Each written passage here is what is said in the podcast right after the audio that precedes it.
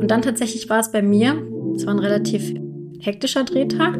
Plötzlich kam der Anruf aus dem Studio. Ja, äh, du musst ganz schnell ins Studio kommen. Wir sind schon zu spät dran. Die Aufzeichnungen müssen losgehen. Fabio, auf, komm jetzt. Es geht los. Ja, Ju, entspann dich mal. Wir verleihen deiner Baustelle das gewisse Etwas. Alle Informationen für dich als Bauherr gibt's bei uns. Der Höfliche und der Baustein. The Way Up. Der Weg nach oben. Genau das ist es auch für Lisa Mathieu. Denn alles begann eigentlich mit dem Verlust ihres Jobs. Aber was macht und was steckt hinter The Way Up? Wir möchten euch mitnehmen auf eine bezaubernde Erfolgsstory und Einblicke geben, wie du dein Zuhause mit recycelten und nachhaltigen Materialien einrichten kannst. Dem einen oder anderen wird Lisa bereits bekannt sein, denn sie hat mit ihrer Geschäftsidee bei der Höhle der Löwen einen Deal erhalten. Hallo Lisa, schön, dass du bei uns bist und ich kann dir fast sagen, ein Löwe im Podcast. Unglaublich. Erzähl doch mal ein bisschen was von dir für die Leute, die dich noch nicht kennen. Hallo, schön, dass ich da sein darf. Ich bin Lisa, ich bin die Gründerin von The Up und äh, bekannt vielleicht aus der Höhle der Löwen. Und wir bieten nachhaltige Inneneinrichtungen an. Bevor wir jetzt mal so über die Produkte und alles sprechen, würde uns mal interessieren, weil du hast mir ja, wir haben uns ja bei Urbanara, haben wir uns ja kennengelernt ähm, in Berlin und da hast du mir eine krasse Geschichte erzählt, wie du überhaupt zu dem Thema, was du jetzt machst, kamst. Vielleicht erzähl schon mal so ein bisschen was über dich, über deine Vorgeschichte. Ähm, das würde uns mal interessieren.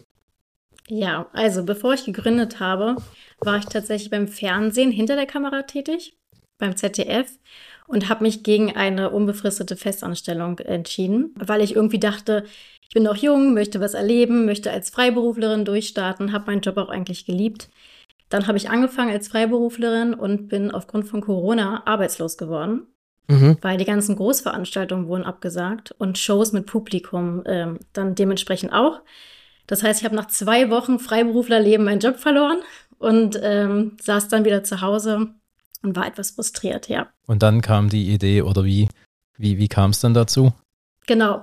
Also ich saß dann, habe viel Zeit in meiner Wohnung verbracht, dann gab es ja auch die Ausgangssperre und dann wollte ich mich neu einrichten und habe dann gemerkt, also habe angefangen zu googeln ähm, nach nachhaltiger Inneneinrichtung, weil ich schon immer so eine Vorliebe für alte Materialien hatte und früher als Studentin so DIYs gemacht habe, okay. Palettenbett, Palettenregale und wollte aber tatsächlich, weil ich immer Hilfe gebraucht habe von meinem Vater, ich konnte das nie alleine bauen, äh, musste mein Vater mal herhalten, wollte ich diesmal etwas kaufen, was neuwertig ist, aber also neuwertig aussieht, aber nachhaltig ist. Mhm. Man, man denkt ja immer bei alten Materialien meistens an rustikale Sachen und wurde nicht fündig. Also ich habe recherchiert und wollte eigentlich einen Tisch aus alten Parkettböden haben. Und die haben mir aber alles, was ich so gefunden habe, alte Möbel haben mir nicht so gefallen, weil sie einfach zu rustikal aussahen. Oder jetzt, ohne es falsch zu verstehen, mir zu öko aussahen. Mhm. Also alles, was ich so gefunden mhm. habe, was nachhaltig war, war irgendwie nicht minimalistisch, äh, sah nicht neu aus und hat einfach nicht meinem Geschmack entsprochen. Mhm. Und dann äh, habe ich mich auf die Suche gemacht nach einem Tischler, der mir einen Tisch aus altem Parkett fertigt. Das war tatsächlich super schwierig. Also ich habe ganz, ganz viele Absagen bekommen, weil ähm, die Tischler in Deutschland, ja, wie soll ich sagen, äh, wollten nicht mehr die pure Handarbeit machen. Das war den allen zu aufwendig. Äh, sie haben gesagt, ja, also so ein Tisch kostet dann 10.000 Euro. Also habe ich gemerkt, oh, okay, es ist gar nicht so einfach, nachhaltige, schöne Inneneinrichtung zu finden. Und dann kam irgendwie die Idee, äh, wenn ich das suche und ein Problem habe, dann mache ich doch ein Business draus. Hab dann einen Tischler gefunden, der mit mir Muster gebaut hat. Und so ist dann die Idee äh, für The Way Up. Also mir, so kam mir die Idee, mhm. der nachhaltige Inneneinrichtung anzubieten. Und dann hast, hattest du den Tisch äh, dir anfertigen lassen und wie ging es dann weiter mit anderen Möbelstücken oder wo, wo, wo werden die dann herbezogen? Also ich habe angefangen, also mein allererstes Produkt war der Tisch Greta, also ein Fischgrätenmuster ähm, aus altem Parkett. Bis zu 100 Jahre alt. Das war dann mit dem Tischler. Der hat mir einen Mustertisch gebaut. Das hat mir super gut gefallen. Wir haben viele Tests gemacht, weil es gar nicht so einfach ist, altes Holz wiederzuverwerten. Und dann habe ich irgendwie gedacht, okay, mit einem Tisch ein Business zu starten, ähm, schwierig. Was gibt es noch Tolles aus alten Materialien? Und dann kam ja Altglas. Weil Altglas-Recycling ist relativ groß verbreitet eigentlich. Und ähm, ich finde, Glas hat immer irgendwas Edles, was Minimalistisches. Und dann kam ich auf Altglas-Vasen. Ich finde es total, total spannend, weil, also, du hast mit dem Tisch angefangen, bist dann zu, zu Vasen gewechselt. Wo, woher kommt das Wissen? Also, wenn ich jetzt, ich gehe mal davon aus, du hattest vorher gar keine Ahnung von dem, Ja. von den, oder? Ich hatte gar keine Ahnung von allem. Also ich konnte Äh. keinen Online-Shop bauen, ich konnte gar nichts, ich habe mir alles selber beigebracht. YouTube war mein bester Freund, aber auch Feind, weil ähm, also es war schon eine Herausforderung. Ich habe einfach wirklich gegoogelt und mir alles irgendwie selber beigebracht. Ich habe mir Hersteller gesucht, überall angerufen, habe ich Hersteller gefunden, dann habe ich die erste Ware bestellt. Aha. Also ich habe es einfach gemacht. Mir gar nicht so viele Gedanken drum gemacht, ehrlicherweise. Einfach machen finde ich cool. Also das ist das Beste, was man machen kann tatsächlich. Und du hast bestimmt auch schon oft gehört, oh, das können wir gar nicht machen, das können wir gar nicht umsetzen. Und am Ende hat es dann trotzdem funktioniert, oder? Ja, also man kriegt immer erst ein Nein. Ich habe ganz viele Neins bekommen. Mhm. Ähm, aber irgendwann trifft man auf den richtigen, der das Modell macht. Ja, das ist, ist schon verrückt. Aber sorry, ich wollte da gar nicht unterbrechen. Das Thema Vasen finde ich total interessant. Ähm, Altglas. Wie kamst du denn da drauf? Also, ich habe, wie gesagt, ich habe ja schon immer als Studentin auch ähm, aus alten Materialien irgendwie was selber gemacht. Ähm, meine Inneneinrichtung halt immer äh, DIY, weil ich dann schon immer auf Inneneinrichtung, aber das Budget war halt nicht so da als Studentin. Mhm. Ähm, und Altglas ist einfach, finde ich, äh, weit verbreitete Altglas-Trennung, dass Altglas weiterverarbeitet wird. Und da habe ich angefangen zu recherchieren. Also ähm, in Deutschland habe ich tatsächlich keinen Hersteller gefunden, der mir aus 100% Altglas Artikel fertigen wollte. Aber in Europa, in Spanien bin ich dann fündig geworden. Das heißt, die, die Altglas, die, die schmelzen das dann ein und dann machen sie daraus wieder ein neues Produkt in, in beliebiger Form oder wie funktioniert das? Genau, also du kannst dir vorstellen, wenn du deine alte Wein- oder Ölflasche in den Altglascontainer bringst, wird das äh, sortiert. Wir nehmen Grün- und Weißglas.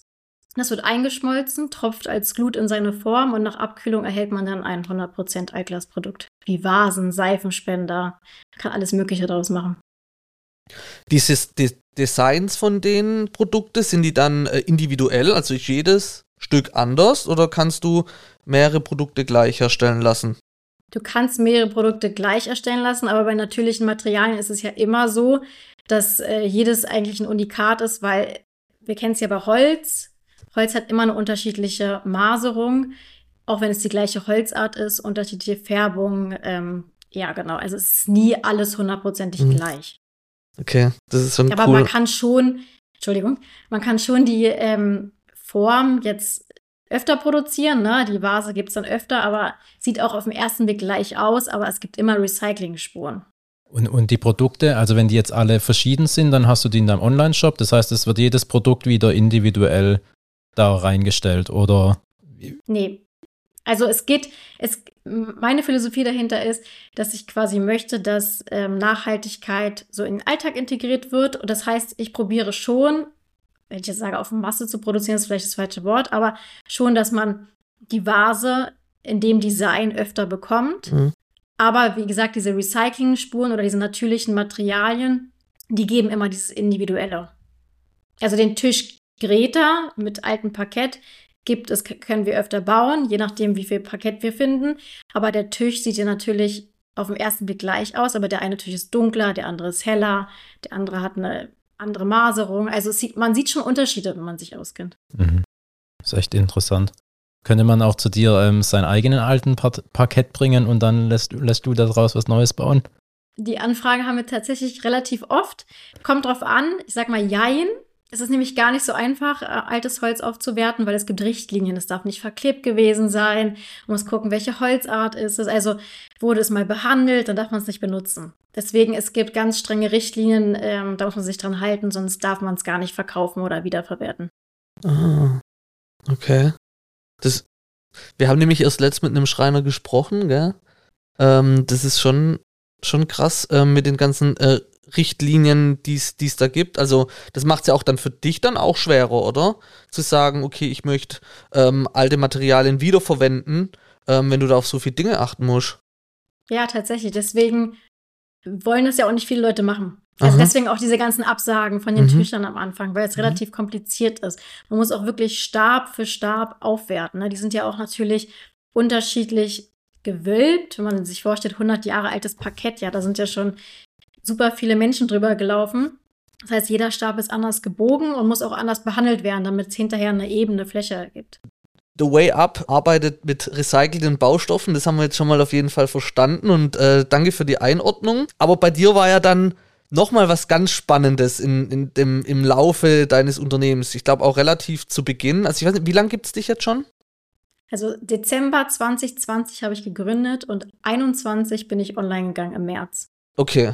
Und ähm, dann kam ja eigentlich ja relativ schnell dein Auftritt bei der Höhle der Löwen. Ähm, bevor wir aber darüber sprechen, ähm, man stellt sich das ja immer total spannend vor. Also bewerbt man sich dort, wird man angesprochen, ja, dann, dann ist man dort, dann, dann läuft man durch diese Tür, durch diesen Bogen rein. Natürlich gibt es vorher irgendwie eine Vorbereitung. Wie läuft das alles wirklich ab? Kannst du uns da mal so, ein, so einen Einblick äh, geben, von, von vorne bis hinten, wie das funktioniert? Ja, klar. Also es gibt natürlich unterschiedliche Wege. Ich habe mich tatsächlich beworben äh, ich würde jetzt lügen, wenn ich sagen würde, sie haben mich angeschrieben. Nein, das gibt's auch. Die haben mich äh, die Caster, ja, die Caster suchen natürlich. Ich habe mich klassisch, das war ganz witzig, von Anfang an haben Leute irgendwie zu mir gesagt, bewirb dich doch mal bei Die Höhle der Löwen. Das ist doch total cool. Und ich war immer so, nein, vor die Kamera ist gar nichts für mich. Fühle mich total unwohl. Ich habe Angst, mich zu blamieren. Und dann irgendwann ist so eine Werbung aufgeploppt. Hier, wir suchen wieder Startups. Ich dachte so, ach, okay, das war irgendwie so ein Fragebogen mit drei Fla Fragen. Nenne den Namen deiner Firma, was macht deine Firma? Also habe ich so nebenbei ausgefüllt. Und dann ähm, habe ich es abgeschickt und es ging dann so schnell. Dann hat sich eine Redakteurin bei mir gemeldet, angerufen, hat gesagt, ja, super toll, wir finden das spannend. Kannst du uns ähm, die, den Interviewbogen ausfüllen? Hm. So, oh, okay. So war dann plötzlich wurde es ein bisschen ernster. Aber war immer noch, ja, okay, naja, mal gucken. Und dann habe ich alles ausgefüllt und dann ging es noch schneller. Ach, schick uns doch mal ähm, ein Video von dir, wie du so einen Pitch halten würdest. Und dann äh, habe ich ein Video hingeschickt. Und dann hat sie mich irgendwann noch ein paar Tage später angerufen und meinte so, ja, sitzt du? Vox hat grünes Licht gegeben. Und dann war so, oh Gott, was habe ich nur gemacht? Dem Moment war so, oh Gott, das ist ja so real. Okay, okay. Und dann ging es auch wirklich ganz, ganz schnell. Dann ähm, also der ganze Bewerbungsprozess ging so schnell, dass man sich, also bei mir zumindest, ich mir gar nicht so Gedanken darüber machen konnte, ähm, was passiert da jetzt mhm. eigentlich. Mhm. Genau, und kurze Zeit später wurde ich dann tatsächlich auch schon eingeladen nach Köln. nach Köln, okay. Mhm. Ja. Äh, ja, und, und dann, also man kommt da an, man, also du merkst, also mich interessiert es extrem. Ich weiß nicht, diesen Jude ist da immer ein bisschen entspannter, was, was Fernsehgeschichten angeht, aber die ganzen Persönlichkeiten und alles ist schon aufregend, oder nicht? Ja, auf jeden Fall. Also ich komme ja vom Fernsehen, also aber hinter der Kamera und tatsächlich, ja. wenn man dann aber selber so Kandidat ist und sich beweisen muss oder so, ist schon eine andere Nummer. Also mein Drehtag fing relativ früh an. Ich glaube, es war Winter, Februar, Außendreh. 6 Uhr morgens sollte ich da sein. Es war, man hat dasselbe im Außendreh an wie im Studio. Ich hatte ein T-Shirt an, es war ziemlich kalt. und dann geht's los mit ähm, dem, dem Vorspann. Ne? Also dann werden einem Fragen gestellt, man wird interviewt, man erzählt ein bisschen was von sich, dann kommt der Moderator, stellt noch ein paar Fragen. Und dann tatsächlich war es bei mir, es war ein relativ hektischer Drehtag. Plötzlich kam der Anruf aus dem Studio. Ja, äh, du musst ganz schnell ins Studio kommen. Wir sind schon zu spät dran. Die Aufzeichnungen müssen losgehen. Oh. Dann wurde mir ganz schnell im Studio gezeigt, wo steht was oder ein Pitch. Also ich hatte zum Beispiel eine Ölflasche, die ich dann in den Mülleimer geworfen habe. Und dann ging es auch schon los. Dann wurde ich verkabelt, vor diese Tür gestellt. Und dann äh, hieß es so, so, viel Spaß. Also Boah, es war schon, ähm, also ich war ziemlich aufgeregt. Wirklich, es war ganz schlimm. Krass, das glaube ich sofort. Ähm, die Pitches, die finde ich immer, die sind irgendwie schon irgendwie so, so ähnlich. Kriegt man da irgendwie ein Training vorher nochmal oder ist das komplett dir selbst überlassen? Also man schickt seinen Vorschlag hin. Man äh, kann einen Pitch selber schreiben, aber es gibt natürlich, es ist, es ist alles echt, es ist nicht geskriptet, aber man kriegt quasi eine Vorlage, weil es natürlich fernsehtauglich sein muss. Es muss ja Mhm. gleich aufgebaut sein, man muss auf den Punkt kommen, die Löwen müssen was müssen verstehen, worum geht es in ganz kurzer Zeit. Das heißt, man kriegt dann Änderungsvorschläge und das lernt man dann. Interessant, jetzt weiß ich auch mal, wie das funktioniert. Das hat mich nämlich schon immer interessiert, weil das fand ich immer, die sind echt, die sind echt immer gut. Also es Mhm, gibt wirklich total. ganz, ganz selten oder mittlerweile, vielleicht eher früher noch, aber mittlerweile echt wirklich eigentlich keine mehr, wo man sagt, okay, das war jetzt nichts. Mhm. Ja, Aber also man muss, was ich äh, schwierig fand, ist, wenn man so einen Vorschlag kriegt, man ist ja aufgeregt und man lernt dann ja wie auswendig, es ist zwar sein, seine eigene Firma, aber man lernt ja diesen Pitch auswendig, weil er eine Mhm. bestimmte Struktur haben muss. Und dann ist man natürlich aufgeregt und man muss anderthalb Seiten Text im Kopf haben, was man da sagt. Und aber tatsächlich war es so, ich war sehr, sehr aufgeregt, aber als ich dann durch diese Tür gegangen bin und die Löwen gesehen habe, die Kamera ist ja so weit weg und man wird angestrahlt vom Licht und die Löwen sitzen tatsächlich auch relativ weit weg. Es sieht im Fernsehen ziemlich nah aus. War die Aufregung eigentlich weg. Ich wusste Okay. dann in dem Moment, was die Leute sagen, wenn sie Lampenfieber haben und auf der Bühne stehen und das weg ist. So ging es mir auch. Echt mega spannend, damals so, ein, so einen Einblick zu bekommen. Aber die, die ganz wichtige Frage, äh, hat dann auch ein, ein Löwe oder eine Löwin angebissen? Ja, tatsächlich war es so, dass ich gar nicht so gemerkt habe, was die Löwen untereinander reden. Ich habe ja einen Doppeldeal ergattert mit Ralf Dümmel und Jana Enztaler.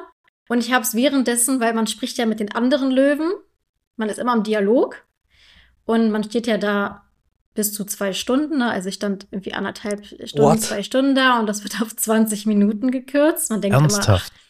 ja, die Fragen, also ihr müsst euch vorstellen, es ist wirklich nichts geskriptet. Man weiß nicht, welche Löwen sind da. Man kriegt am Tag, es gibt ja mehrere Löwen, man kriegt am Drehtag selbst morgens erst gesagt, wer ist da. Man begegnet den Löwen auch nicht. Die Löwen wissen auch nicht, wer kommt. Also es ist wirklich, im Gegensatz zu den ganzen Gerüchten, es ist nicht geskriptet. Man weiß wirklich nicht, wer sitzt da. Man hat keinerlei Fragenkatalog vorher. Das heißt, die Löwen können an alles fragen, was sie interessieren und so lange, wie sie möchten. Also, das heißt, man steht da wirklich wie in einer mündlichen Prüfung und sie fragen und fragen, fragen und du kannst dich null auf die Fragen vorbereiten. Und das ist das, was einen so ein bisschen nervös macht. Und man Mhm. ist dann halt dauerhaft im Gespräch. Und ich habe nicht mitbekommen, wie sich zum Beispiel Jana und Ralf zusammengetan haben. Das heißt, bis sie angefangen haben zu sagen, ja, ich bin dabei oder ich möchte investieren und die Angebote abgegeben haben, wusste ich nicht, kriege ich ein Angebot oder kriege ich kein Angebot. Das erste, was ich fragen würde, ist, kann ich mal einen Stuhl haben? Also wenn ich da zwei Stunden. Ah, Ich hoffe ja, dass du einen Schluck Wasser bekommen hast. Nein, tatsächlich nicht. Ich habe nicht mal Was? einmal im Spiegel geguckt. ich habe also vorher auch nicht. Ich bin vom Außendrehen direkt ins Studio. Ich war nicht einmal auf Toilette, habe nichts Boah. gegessen, nichts getrunken. Krass. Okay, also das ist auch schon, also danach ist man sicherlich fertig, aber guter Punkt danach, also wie ist denn das Verhältnis jetzt zu den Löwen? Also Ralf und Jana, hast du gesagt, haben angebissen. Wie, das ist ja nämlich auch immer interessant, wie unterstützen die dann wirklich danach? Ist da eine Unterstützung gegeben? Ja, also die Zusammenarbeit ist auf jeden Fall sehr eng. Die Aufzeichnung war im Februar 2022 und meine Ausstrahlung war erst ein Jahr später. Und in diesem Jahr habe ich ähm, sehr eng vor allem mit Ralfs Team zusammengearbeitet und ähm, mit Jana auch, aber Jana war auch neu und hat natürlich nicht so ein 300-Mann-Team hinter sich, sondern die Zusammenarbeit bis zur Ausstrahlung war sehr eng mit Ralf und ich stehe auch im super guten Austausch mit Jana. Aber ich sage immer, so, eine, so ein Deal, man kann da nicht erwarten, dass der Investor alles macht. Es ist trotzdem ja noch meine Firma und äh, ich weiß am besten, in welche Richtung ich gehen möchte. Und sie sind sehr beratend tätig, aber man muss schon selber durch die geöffnet. Also es öffnen sich viele Türen, aber ich sag mal, man muss halt selber durchgehen. Das ist echt ähm, mega, mega cool. Und du hast jetzt gesagt, das war vor 2022, genau ausgestrahlt wurde Anfang diesen Jahres. Was ist in, in der Zeit jetzt so alles passiert, beziehungsweise wo, wo stehst du jetzt aktuell? Also es ist auf jeden Fall sehr viel passiert. Ich hatte ja am Anfang Vasen und einen Tisch und äh, mit den Produkten war ich auch äh, in der Höhle und ähm, die Ausstrahlung war dann im April. Dann wurden quasi das ja einer großen Masse des Publikums ähm, präsentiert und jetzt haben wir, jetzt ist ein halbes Jahr später, 2000 oder über 2000 neue Produkte. Wir können jetzt, äh, also man kann sich bei uns jetzt komplett nachhaltig einrichten, was ja Mhm. vorher äh, nicht der Fall war. Vorher hatten wir, wie gesagt, ein Tisch und Glasprodukte aus 100% Altglas. Und das ist so der größte Schritt, würde ich sagen, der passiert ist. Okay, Zwei, 2000 Produkte, das heißt ja wirklich, ihr habt jetzt echt, also wenn du sagst, man kann sich komplett einrichten, ja, dann wird es alles geben. Also vom genau. Teppich bis zur Lampe. Genau, ja. bis zum Sofa, Esstisch, Stühle, alles. Mega cool, wie sich das so entwickeln kann. Mhm. Ähm, das heißt, du wirst jetzt wahrscheinlich ja da auch ähm, weltweit deine Produkte dann auch beziehen, oder? Oder kriegt ähm, man das ähm. alles irgendwie Deutschland oder in Europa?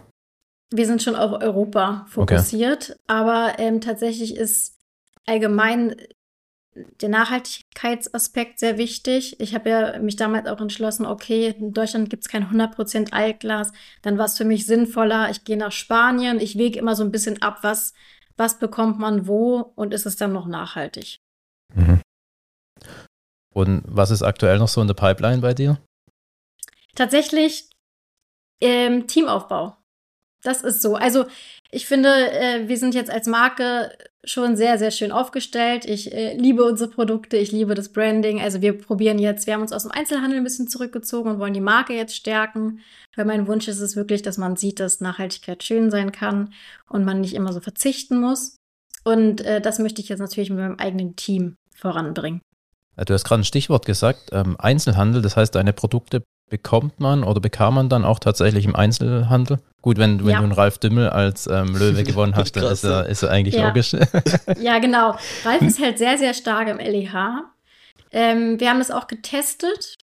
Es war auch gut, aber ich finde, ich, also ich bin halt ein Freund davon, äh, Markenaufbau zu betreiben, dass man, wenn man, also mir ist ganz wichtig, wenn man an nachhaltige Inneneinrichtung denkt, soll man irgendwann an The Way Up denken. Mhm. Und das zu stärken, da liegt gerade meine Priorität, als überall gestreut zu sein. Wie fühlt sich das gerade aktuell für dich an, äh, marketingmäßig? Klar, man, man, ich weiß es ja selber von uns auch, man will natürlich immer größer sein und man will noch bekannter sein, aber realistisch gesehen, ist es für dich gerade, so wie es läuft, gut? Oder sagst du, ähm, nee, wir müssen da schon noch eine Schippe drauflegen? Puh, also ich bin Typ, ich bin nie zufrieden. Ja, sehr Ganz gut, gute Antwort. Naja, mhm. ja, kommt drauf ja, an. jetzt gut. Ähm, also ich finde, also wie gesagt, ich will mich gar nicht beschweren. Durch Hüll der Löwen bekommt man einen Bekanntheitsgrad. Das kann man als Startup vom Marketingbudget gar nicht bezahlen. Ja, mhm. also da muss man auch die Kirche im Dorf lassen. Äh, das ist wirklich 20 Minuten ist man da am Fernsehen und das ist unbezahlbar als Startup und Marketing ist immer so eine Sache. Man kann selbst relativ viel machen, finde ich, auf Social Media Plattformen. Mhm. Ne, das kostet einem auch erstmal nichts. Aber ansonsten ist es natürlich super teuer. Mhm. Muss man gucken, wie setzt man sein äh, Budget ein. Und deswegen finde ich, wir sind noch nicht 100% perfekt aufgestellt. Ne, ob man das jemals sagen wird, weiß ich auch nicht. Aber wir sind auf einem guten Weg. Wir probieren jetzt alle Kanäle aus. Du suchst also Verstärkung im Team, äh, Mitarbeiter. Hast, oder? Hat sich jetzt vorhin so, so angehört, ja. habe ich richtig verstanden? In welchen Bereichen? Also vielleicht hört ja irgendjemand unseren Podcast, wo im Interieurbereich irgendwie unterwegs ist und sagt, Mensch, Lisa, für die würde ich gerne arbeiten. Wen suchst du da? Vielleicht findet man da jemand. Tatsächlich brauche ich immer so eine ähm, Around, Arounder-Figur. Mhm. Ähm, weil man irgendwie, ich brauche irgendwie so gefühlt, ich mache ja alles, ne? Vom Kundenservice mhm. bis zur Kalkulation, bis zur Verhandlung. Ich mache alles. Hm? So, deswegen habe ich noch gar nicht so entschieden, wo ich jetzt genau. Ich glaube, im Finanzbereich. Im Finanzbereich. Also, irgendjemand im Finanzbereich bitte bei Lisa melden oder bei uns und wir vermitteln weiter über die Vermittlungsprovision. Sprechen wir dann noch, Lisa? Ja. ja, äh, Lisa Mathieu von The Way Up, äh, der Weg nach oben. Und das wünschen wir dir auf jeden Fall. Wir sind stolz, dass wir dich bei uns im Podcast zu Gast haben und ähm, freuen uns auch, jeden Hörer dabei gehabt zu haben. Folgt Lisa auf äh, Instagram und äh, schaut mal auf ihrer Homepage im Online-Shop vorbei. Und äh, danke fürs Zuhören und bis bald. Dankeschön, dass ich da sein durfte. Danke dir. Ciao. Tschüss.